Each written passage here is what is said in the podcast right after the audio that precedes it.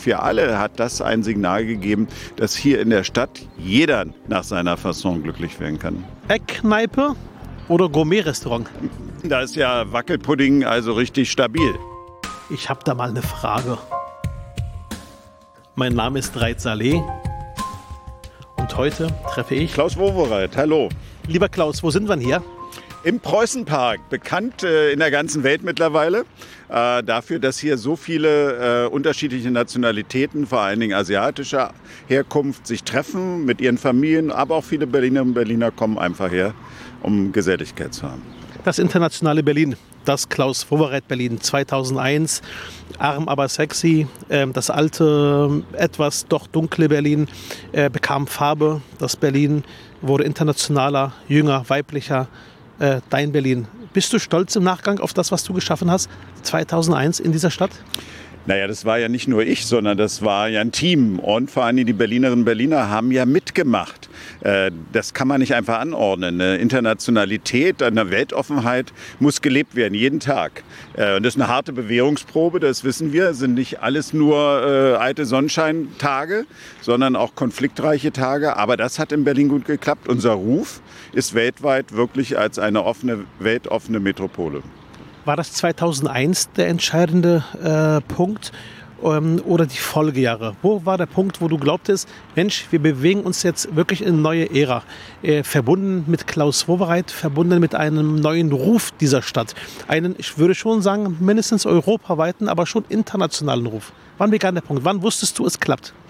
Na, nicht am Anfang. Ne? Ich habe ja einen Mentalitätswechsel eingefordert, der dringend notwendig war. Berlin war ja erstickt in so einer Mentalität äh, der Subventionen, sowohl im ehemaligen Ostteil der Stadt wie im ehemaligen Westteil der Stadt.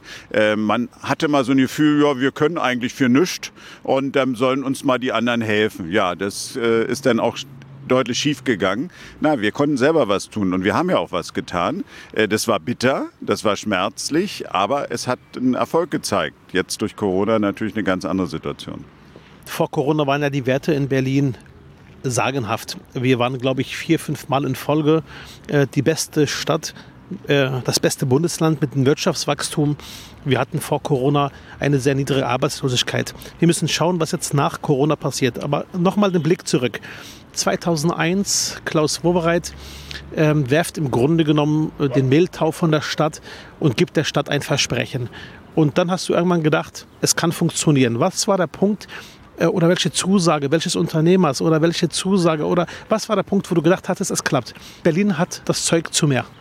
Naja, wir haben ja gesehen, dass viele Schlüsselinvestitionen erfolgt sind. Universal beispielsweise ist von Hamburg gekommen. Damit war auf einmal das äh, musikalische Leben in Deutschland, in Berlin wieder, wie es ja auch äh, vor den äh, Kriegszeiten war. Ein Unternehmen brachte quasi auch andere nach? Ja, natürlich. Das ist ja wie eine Sogwirkung. Da, wo erfolgreiche Unternehmen sind, kommen die anderen auch hinterher. Äh, aber insgesamt der, der äh, Aufstieg der Tourismusstadt Berlin, äh, da sind ja Hunderttausende von Arbeitsplätzen mit verbunden. Die Gastronomie, alles gehört zusammen. Äh, die Start-ups, die sich in Berlin gebildet haben, oft ja an allen auch unbemerkt erstmal. Das Schöne war ja, sie wollten ja nicht gleich eine Subvention haben, sondern sie haben gesagt, wir machen etwas. Nachher brauchten sie dann Kapital, kam aber zum größten Teil nicht aus Deutschland, sondern sogar aus Amerika, aus äh, UK. Und äh, das hat den Erfolg dieser Stadt auch ausgemacht. Dann ähm, Klaus Vorbereit, ähm, der im Grunde genommen auch die Versöhnung zwischen Ost und West bewirken wollte. Das heißt, die Berlin-Partei war äh, damals äh, dein Motto im Wahlkampf. Ist das gelungen, tatsächlich ähm, mittlerweile die Stadt miteinander zu versöhnen? Oder gibt es denn noch Punkte, wo du sagst, das funktioniert noch nicht?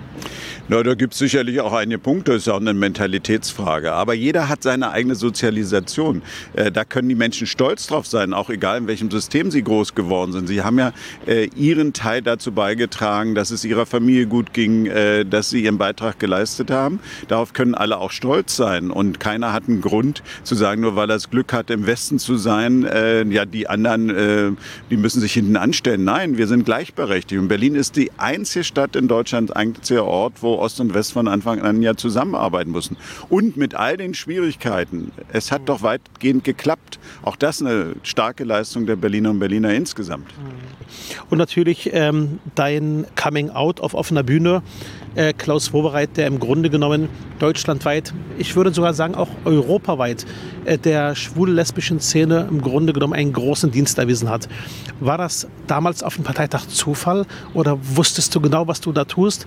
Und da hattest du auch die Sorge, dass das schiefgehen kann. Wie war die Zeit damals? Im Nachgang sagen alle, wow, super. Oder war das schon ein komisches Gefühl? Das ist ganz komisch. Im Juni sind es 20 Jahre. Jetzt im Juni? Ja, da ist so ein Jubiläum, 20 Jahre. Äh, dieser Satz, der doch mein Leben äh, entscheidend mit verändert hat, aber auch das Leben von vielen anderen. Ja, das war schon eine sehr starke Emotionalität. Äh, und ich gehörte ja auch eine Generation an oder gehöre sie an, wo ich gedacht habe, naja, äh, das Privatleben, das hat eigentlich nicht so sehr in der Öffentlichkeit stattzufinden und die sexuelle Orientierung ist schon gar kein Grund. Mhm. Äh, ich wusste aber in dem Moment, wo ich regierender Bürgermeister werden würde, dass das anders sein würde. Und war das so damals? Das war damals so und deshalb war ich ja auch in dem Sinne der erste Prominente aus der ersten Reihe, der sich da öffentlich geoutet hat. Mir wäre lieber gewesen, dass das gar nicht nötig gewesen wäre. Und wir haben aber auch keine Abwägung gemacht, ist das gut, ist das schlecht, sondern das kam aus der Situation heraus. Die Zeit war ja so, dass alles ganz blitzartig passierte. Innerhalb von einer Woche sind die Dinge da ins Laufen gekommen und das war richtig, dass ich es gemacht habe. Im Nachhinein hatte ich ja festgestellt, dass viele Menschen sich dadurch ermuntert fühlten. Für Berlin auch ganz wichtig. Es ist und zwar für alle, nicht nur für äh, die äh, Homosexuellen, sondern natürlich für alle hat das ein Signal gegeben, dass hier in der Stadt jeder nach seiner Fasson glücklich werden kann. Gab es trotzdem den Moment, dass dir Freunde, Berater gesagt haben, aufpassen, das kann schiefgehen an diesem entscheidenden Tag? Nö, ja, da war eher die Auffassung so gewesen, dass man auf dem Parteitag es lieber nicht sagt. Haben die gesagt, ja? Ja, ich hatte es ja in der Fraktion und Landesvorstand gesagt, äh, denn stand es sowieso schon in der Presse. Aber äh, ja, die haben eher gesagt, nee, lieber nicht. Ich weiß auch noch, wie mir gute äh, Ratgeber gesagt haben, geh bloß nicht zum CSD. Habe ich gesagt, ihr habt ja wohl ein Rad ab, warum soll ich nicht zum CSD gehen? Ja, natürlich gehe ich dahin. Äh, aber das war schon, ja, war für viele gewöhnungsbedürftig. Hast aber damit äh, der Stadt Berlin insgesamt, muss man ja sagen, ähm, dem ja, ganz Deutschland gedient. Ähm, wenn wir jetzt weggehen von der Vergangenheit in Richtung Zukunft, wie betrachtest du heute dein Berlin? Ja, ist alles anders geworden. Äh, all das, was wir ja aufgebaut haben äh, und auch Michael Müller und die Fraktion und andere, auch in der Koalition, ist auf einmal ja, Makulatur gewesen, weil Corona doch alles verändert hat. Ich hätte mir nie vorstellen können, in meinem Leben so eine fürchterliche Situation erleben zu müssen, wo Menschen Angst haben müssen, dass sie sich anstecken, Angst haben müssen, dass ihre Familienangehörigen sterben äh, oder schwere gesundheitliche Schäden bekommen. Das ist ja etwas, was wir gar nicht so kannten. Äh, schrecklich. Und damit sind wir vor neuen Herausforderungen. Würdest du sagen, ähm, Berlin ist jetzt auch gut äh, gerüstet, um diese Herausforderungen, die du gerade beschreibst, ähm, auch zu bewerkstelligen? Oder äh, wie siehst du das, wenn du das jetzt betrachtest? Da wir davon ausgehen können, dass solche Pandemien nicht irgendwann mal vorbei sind, sondern immer wieder entstehen können, sollten wir, wenn wir wirklich diese Pandemie gebrochen haben, äh, nachdenken, auswerten, was ist gut gelaufen, was ist schief gelaufen, was müssen wir in Vorbereitung auf eine nächste Pandemie äh, besser äh, gestalten, das Gesundheitswesen daraufhin verändern, Vorsorge zu treffen, äh, auch nicht eine, so eine Situation zu haben, dass wir noch nicht mal Schutzkleidung haben. Äh, das muss alles anders organisiert werden. Äh, und wir müssen ja auch immer wieder klar machen, äh, ganz schwierige Zeiten, hohe Verantwortung ähm, und gucken, was ist gut, was ist schiefgelaufen. Mhm. Ich habe ja großen Respekt ähm, auch vor den vor, von Jahren, die Michael Müller als regierender Bürgermeister hier in der Stadt auch ähm, gemacht hat, geleistet hat. Ähm, weniger Glamour, viel mehr Maschinenraum, die Flüchtlingskrise, das war eine ganz harte Zeit. Ich habe es ja miterlebt, auch als Fraktionsvorsitzender. Jetzt die Corona-Krise, also mein Respekt gegenüber Michael Müller ist extrem stark gewachsen, muss man wirklich sagen, hat echt eine Menge geleistet. Äh, und jetzt kommt die Ära Franziska Giffey. Ähm, wir hoffen alle sehr, dass wir am 26.09. mit Franziska Giffey eine sozialdemokratische Bürgermeisterin haben, eine regierende Bürgermeisterin für Berlin äh, und dass das Rote Rathaus rot bleibt. Was ist dein Blick äh, auf die Situation, auf unsere Spitzenkandidatin Franziska Giffey? Mhm. Eine tolle Frau, viel Erfahrung. Äh, ihre Zeit als Neuköllner Bezirksbürgermeisterin und als Stadträtin davor äh, in guter Erinnerung bei vielen Menschen, nicht nur in Neukölln. Äh, dann als Bundesministerin, also eine herausragende Persönlichkeit. Da kann die Berliner SPD zufrieden sein, dass sie so eine Kandidatin zur Verfügung hat. Wir sehen die anderen Kandidaten. Mir wird ganz Angst und Bange, unabhängig mal von meiner klaren parteipolitischen Präferenz. Aber ich sag mal, Franziska Giffey, wenn man sie direkt wählen könnte, dann würde sie sicherlich gewinnen. Und äh, da muss man alles tun, dass dann tatsächlich die SPD stark wird, um äh, Franziska Giffey dann wirklich als nächste regierende Bürgermeisterin zu haben. Vielen Dank. Du hast gerade gesagt, die anderen äh, Kandidatinnen der anderen Parteien, die Grünen. Äh, ich habe mich heute ein bisschen wirklich, muss man sagen, aufgeregt. Ich war heute unterwegs gewesen mit einem jungen Kandidaten, der in einem Wahlkreis kandidiert, was schon ziemlich grünaffin ist. Äh, und dann ähm, hatten wir so eine Situation gehabt, dass dort Leute unterwegs waren und zwei uns angesprochen hatten, im Grunde genommen geschimpft haben über, äh, über einzelne Situationen, über etwas und am Ende trotzdem uns auch signalisiert haben, sie wählen grün. Und das hat irgendwie nicht gepasst. Ich hatte eher den Eindruck, man wählt grün, weil man sich wohlfühlen will. Aber wenn es um konkrete Sachen geht, haben die über grüne Politik geschimpft. Das heißt, sie haben tatsächlich über grüne Politik geschimpft und dann am Ende gesagt, naja, na klar, was sollen wir wählen? SPD oder Grün? Also SPD war noch mit bei, aber äh, schon auch Grün. Wie, wie erklärst du dir das? Naja, also Habeck und auch Baerbock haben es ja geschafft, dass sie die Grünen weichgespült haben. Äh, also beide Personen äh, wirken als Person, aber auch deshalb, weil sie sich überhaupt nicht festlegen. Äh, da ist ja Wackelpudding also richtig stabil. Ähm, und äh, immer, wenn es denn ans Eingemachte geht, äh, wie sollen denn die Steuererhöhungen aussehen? Wie sollen denn die Belastung? Ja, das müssen wir dann prüfen, da muss dann ein Gutachten gemacht werden. Also diese Rhetorik, die wir leider auch oft von anderen Politikern kennen, die haben die nur schon ganz toll drauf. Damit werden sie aber nicht durchkommen. Sie müssen werden Sie nicht durchkommen? Nein, sie müssen Farbe bekennen. Das heißt, der Hype, der Hype bleibt nicht auf Dauer? Der Hype bleibt sowieso nicht äh, auf Dauer, da bin ich ganz sicher. Vor allen Dingen müssen Sie mal Butter bei der Fisch geben. Das ist ganz eindeutig. Sie müssen klar sagen, wie soll denn die neue Bundesrepublik aussehen, die Sie anstreben? Das ist ja ehrenwert, dass man darum kämpft. Aber dann müssen Sie auch konkret werden und nicht nur immer so fabulieren. Man merkt doch, Sie haben eine ganz starke Nähe zur CDU mittlerweile. Überhaupt gar kein Thema mehr. Äh, da ist eine Beliebigkeit da. Und äh, da muss man sich stellen und dann auch Antworten rausfordern und nicht immer nur in Allgemeinplätzen äh, das gestalten lassen. Hast du den Eindruck, dass die Presse, ohne hier Presseschelte betreiben zu wollen, dass die Presse sie etwas äh, zu nett behandelt?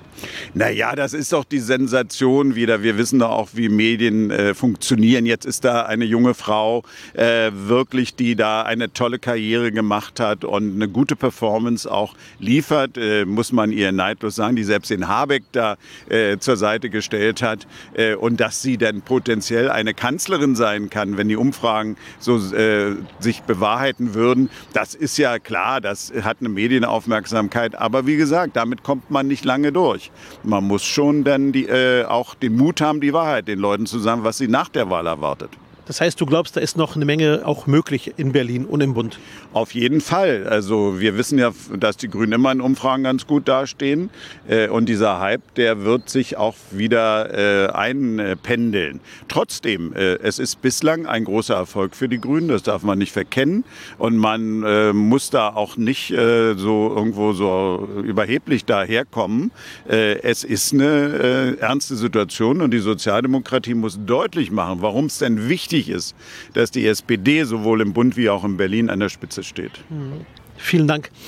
Klaus, ähm, bleiben wir mal noch mal bei aktuellen Themen. Ähm, jetzt einfach mal deine persönliche, deine politische Position auf die Dinge. Mietendeckel. Ja, äh, es war ein bisschen mit Ansage das Urteil, äh, weil die Bundeskompetenz eindeutig da war. Das haben viele vorher gesagt. Man hat es versucht, okay. Ich glaube, dass die Berlinerinnen und Berliner äh, das auch äh, der SPD nicht übel nehmen, dass man es probiert hat, weil das Thema Mieten, Mietengerechtigkeit, bezahlbare Mieten ist ein zentrales Thema, das neben Corona auch sicherlich im Wahlkampf ein großes Thema spielen wird. Ich habe den Eindruck, man nimmt eher der CDU das übel, so nach dem Motto, ihr äh, wollt kein, ihr wollt aufgrund eurer Lobbyinteressen kein Gesetz und zeitgleich blockiert ihr Gesetze im Bund. Ist das auch dein Eindruck? Naja, das Entscheidende ist ja, dass man mehrgleisig fährt. Also alleine Mietendeckel, äh, in welcher Form auch immer, reicht eben nicht aus. Wir brauchen in so einer Stadt wie Berlin, aber in allen Großstädten mehr Wohnungsbau. Und vor allen Dingen dann in den Segmenten, wo die Mieterinnen und Mieter sich das leisten können. Also äh, wir haben schon vor, weiß ich was, zehn Jahren äh, gesagt, wir brauchen 5000 mehr Wohnungen für Studentinnen und Studenten. Naja, äh, da sind jetzt ein paar auf den Weg gebracht worden, aber ich glaube, die 5000 sind noch nicht erreicht worden. Wir brauchen für die Seniorinnen und Senioren, da hatten wir früher ja viel mehr äh, Einrichtungen gehabt, wo man sagen kann, da sind Seniorenwohnungen, die dann auch äh, bezahlbar sind und Betreuung äh, auch noch haben durch Gemeinschaftseinrichtungen. Äh, die sind dann alle irgendwann mal verschwunden oder in private Hände gegangen. Früher war das beim Deutschen Roten Kreuz, bei der Arbeiterwohlfahrt, bei den Wohlfahrtsverbänden angesiedelt. Also auch da muss man nachsteuern. Wir brauchen kleinere Wohnungen, ein bis anderthalb Zimmerwohnungen äh, für Menschen, die ein geringes Einkommen haben. Wir stehen hier vor einem Gebäude, vor der Stadtentwicklungsverwaltung. Bist du zufrieden, wie die gerade geführt wird? Nee, bin ich überhaupt nicht. Aber das ist ja nur auch nichts Neues. Also es ist eine große Aufgabe in Berlin, ist völlig klar. Aber wie gesagt, wir brauchen mehr Wohnungen. Und wenn man sieht, dass ja Milliarden ausgegeben werden sollen für Enteignung oder sonst was, äh, damit wird nicht eine Wohnung mehr gebaut. Also wir brauchen mehr neue Wohnungen. Und natürlich in öffentlicher Hand oder in der Genossenschaftshand, ähm, da ist das Korrektiv da, da hat man dann auch einen Einfluss. Ähm, das äh, muss sich ändern. Das heißt, das Thema Enteignung, Initiative bist du ein klarer Gegner. Ja, äh, natürlich im Grundgesetz steht auch das Instrument der Enteignung. Und wenn ich hier manche Bauprojekte mir angucke, die seit zehn Jahren entmietet sind und nichts passiert, warum da äh, ist nicht so weit hier am Adenauer Platz äh, ein Beispiel, äh, warum der Bezirk da nichts macht, auch der grüne Baustadtrat da nichts macht, ist mir ein Rätsel. Genau, aber du bist dagegen, dass man grundsätzlich willkürlich enteignet, nur weil jemand 3000 Wohnungen besitzt. Das ist äh, überhaupt keine äh, Begründung. Und eins hat aber die ba Debatte auch gezeigt, auch die großen Wohnungsbaugesellschaften, die privaten, sie müssen sich mal daran erinnern, dass sie eine Aufgabe haben, nämlich ein, äh, eine Pflege ihrer eigenen Wohnungen und ein äh, gutes Behandeln ihrer Mieterinnen und Mieter. Das ist die Zukunft und nicht einfach nur nach der Rendite zu schielen. Genau. Klaus, du hast dich in den letzten ähm, Jahren im Grunde genommen, anders als viele äh, ehemalige Prominente der Sozialdemokratie, nicht eingemischt in tagespolitische äh, oder in, in, aktuelle Themen. Da gibt es andere, die ja permanent äh, ihren Senf dazugeben. Warum hast du das bewusst wahrscheinlich vermieden, irgendwas zu kommentieren? Ich habe das ja selber erlebt. Das äh, ist ja mal leicht, wenn man denn aus dem Amt raus ist, denn den Nachfolgern zu erklären, was alles falsch läuft und was man äh, lange selber nicht gemacht hat, aber jetzt einfordert. Äh, Finde ich unanständig. Und deshalb war es für mich ganz klar, dass ich das nicht machen werde. Angebote für große Interviews werden genug da gewesen. Nein, das ist nicht meine Form von Solidarität. Und ich hoffe, dass ich das auch weiter durchhalte. Und du hast, Klaus, auch mehrere Sachen noch abgelehnt, auch bestimmte Funktionen, Ämter. Warum? Du hast damals einen Schlussstrich gezogen und gesagt, es reicht. Warum? Na, ich habe ja 30 Jahre hauptamtlich äh, Politik betrieben und das ist eine lange Zeit. Und so ein Amt des regierenden Bürgermeisters, das hinterlässt Spuren, das äh, darf man nicht verkennen. Und dann, wenn man Schnitt macht, dann muss man nicht so tun, als ob man noch weiter im Geschäft ist. Äh, es gibt genügend gute Beispiele, wo sinnvolle Tätigkeiten auch von Ex-Politikern gemacht werden. Aber ich habe mich entschieden zu sagen, auch bin jetzt äh, doch auch in einem Alter, äh, wo ich sage, das ist ein normales Rennenalter, da muss ich nun nicht denn da vorne stehen. Da müssen wir die Jüngeren, wie die Fraktionsvorsitzenden Saleh und andere doch mal da ran. Äh, und die haben andere Ideen, die haben andere Erfahrungen und das ist auch gut. Mhm. Ähm, als ich Fraktionschef geworden bin, erinnere ich mich noch genau in der Zeit, äh, da haben wir uns im Grunde genommen auch, ähm, ja, ähm, auch dann besser kennengelernt. Äh, ich war ja vorher Abgeordneter äh in der Fraktion äh, dann ähm, hatten wir, glaube ich, auch eine Menge gemeinsam auf den Weg gebracht, wirklich ganz, ganz viel äh, und halten ja bis heute einen, wie ich finde, guten und engen Draht, weil ich ja schon glaube, dass du einer der Persönlichkeiten bist in der Geschichte dieser Stadt, der wirklich auch was in der Stadt auch ähm, an, an, großen, ähm, an großen Linien gezogen hat. Das heißt im Grunde genommen auch tatsächlich Spuren Gutes getan hat für diese Stadt ähm, und ähm, seitdem du jetzt äh, nicht mehr in der aktiven Politik bist und jetzt auch nicht permanent alles kommentierst und ähnliches, juckt es dich nicht manchmal trotzdem noch ein bisschen so die alten Schlachten, die wir geschlagen haben in der Fraktion, in der Partei? Es gab ja, ähm, alle haben mir gesagt, wenn der Klaus Wowereit ähm, quasi gereizt ist, dann fährt der im Grunde genommen in Hochformat auf. Und er juckt sich gar nicht mehr, die ganzen alten, auch wirklich, muss man sagen, auch die Auseinandersetzungen, die Streitereien um den richtigen Weg. Weil du hast ja im Grunde genommen, wenn man so will, keine Schlägerei ausgelassen. Naja, nur wenn es notwendig war. Also der, der, Streit des Streits willen, das finde ich nicht gut. Ne? Aber an den Inhalten hast du schon gerieben, wenn du eine Position naja, hast. Naja, sicherlich, da muss man dann auch mal mutig vorangehen, denn dann kann man äh, auch verlieren. Das ist ja äh, dann systemimmanent. Nein, äh, es, ist, äh, es juckt natürlich manchmal. Äh, und ich bin ja ein politischer Mensch nach wie vor und lese regelmäßig auch die Nachrichten und gucke mir politische Sendungen an und habe auch zu vielen Leuten Kontakt, äh, die selber noch aktiv sind. Äh, das ist äh, klar. Aber wenn man das jetzt sieht, äh, welche Belastung auch da war, dann denkt man ja auch, Mensch, Gott sei Dank, dass du das nicht machen musstest. Es ist ja ein Unterschied, ob ich darüber streite, ob ich eine Autobahn baue oder nicht. Aber wenn man jetzt sieht in dieser Corona-Angelegenheit, da geht es um Leben und Tod. Und da äh, sieht man, wie man vieles falsch machen kann äh, und die Menschen äh, unterschiedlich reagieren. Aber da die richtigen Entscheidungen zu treffen, das ist wirklich eine Herausforderung, die belastet auch. Äh, ich möchte da äh, nicht in der Haut stecken von den zurzeit Aktiven. Äh, die haben dann ein ganz schönes Kreuz zu tragen. Klaus, vielen Dank für dieses wirklich ähm, tolle Gespräch. Ich würde am Ende so eine Schnellrunde machen. Ich werfe zwei Begriffe in den Raum und du entscheidest dich bitte für einen Begriff. Kriegen wir das hin? Das werden wir sehen. Eckkneipe oder Gourmet-Restaurant? Äh, beides. Eckkneipe oder Gourmet-Restaurant? Naja, Eckkneipen gibt es ja immer weniger, aber eine schöne Eckkneipe ist was Wunderbares, aber ein Gourmet-Restaurant ab und zu mal auch ganz schön. Döner oder Currywurst? Currywurst. Ostsee oder die Berge? Schwer, weil du gehst ja auch gerne Skifahren. Ja das, ist, ja, das ist ja keine Alternative, Gott sei Dank. Ne, aber Ostsee ist äh, sehr, sehr schön. Aber es darf bei mir auch immer eine Insel sein. Also weit weg? Du, du musst nicht weit weg sein, aber Insel, so dass man eben auch Meer hat, ist für mich auch ganz wichtig. Okay. Innenstadt oder Außenring? ich habe 50 Jahre meines Lebens äh, in Lichtenrade gewohnt und bin jetzt in Wilmersdorf, also mitten in der Stadt. Äh, es hat beides seine Vorteile. Also jeder muss das für sich entscheiden. Jetzt bin ich hier mittendrin in der Stadt, fühle mich auch wohl. Apfel oder Birne? Äh, Birne. Lieber als Apfel? ich, äh, ja, na, lieber, ich esse beides, sondern ich mache auch gerne eine Birnen-Apfeltart. Ja, so, also insofern. Okay. RTL oder ARD? ARD. Okay, wobei ich den Eindruck hatte damals, dass du auch, wenn du wissen wolltest, welche Themen aktuell sind, äh, immer gesagt hattest, hört euch auch die Sender an, die die meisten Menschen hören. Oder ist das nicht mehr der Fall?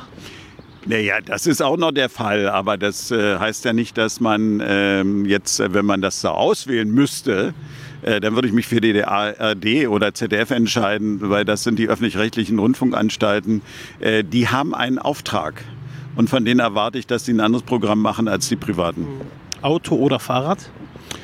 Äh, ich habe beides. Und beides gehört dazu.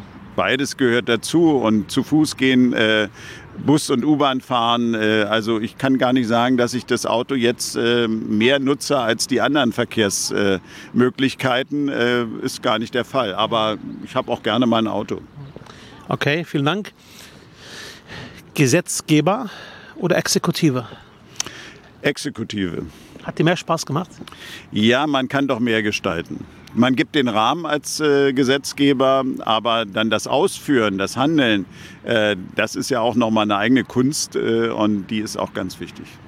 Hamburg oder München? Oh, da äh, nehmen wir Köln. Okay, letzte Frage. Rot oder grün? Rot, aber natürlich das SPD-Rot. Vielen Dank fürs Gespräch. Bitte schön, viel Erfolg. Dankeschön.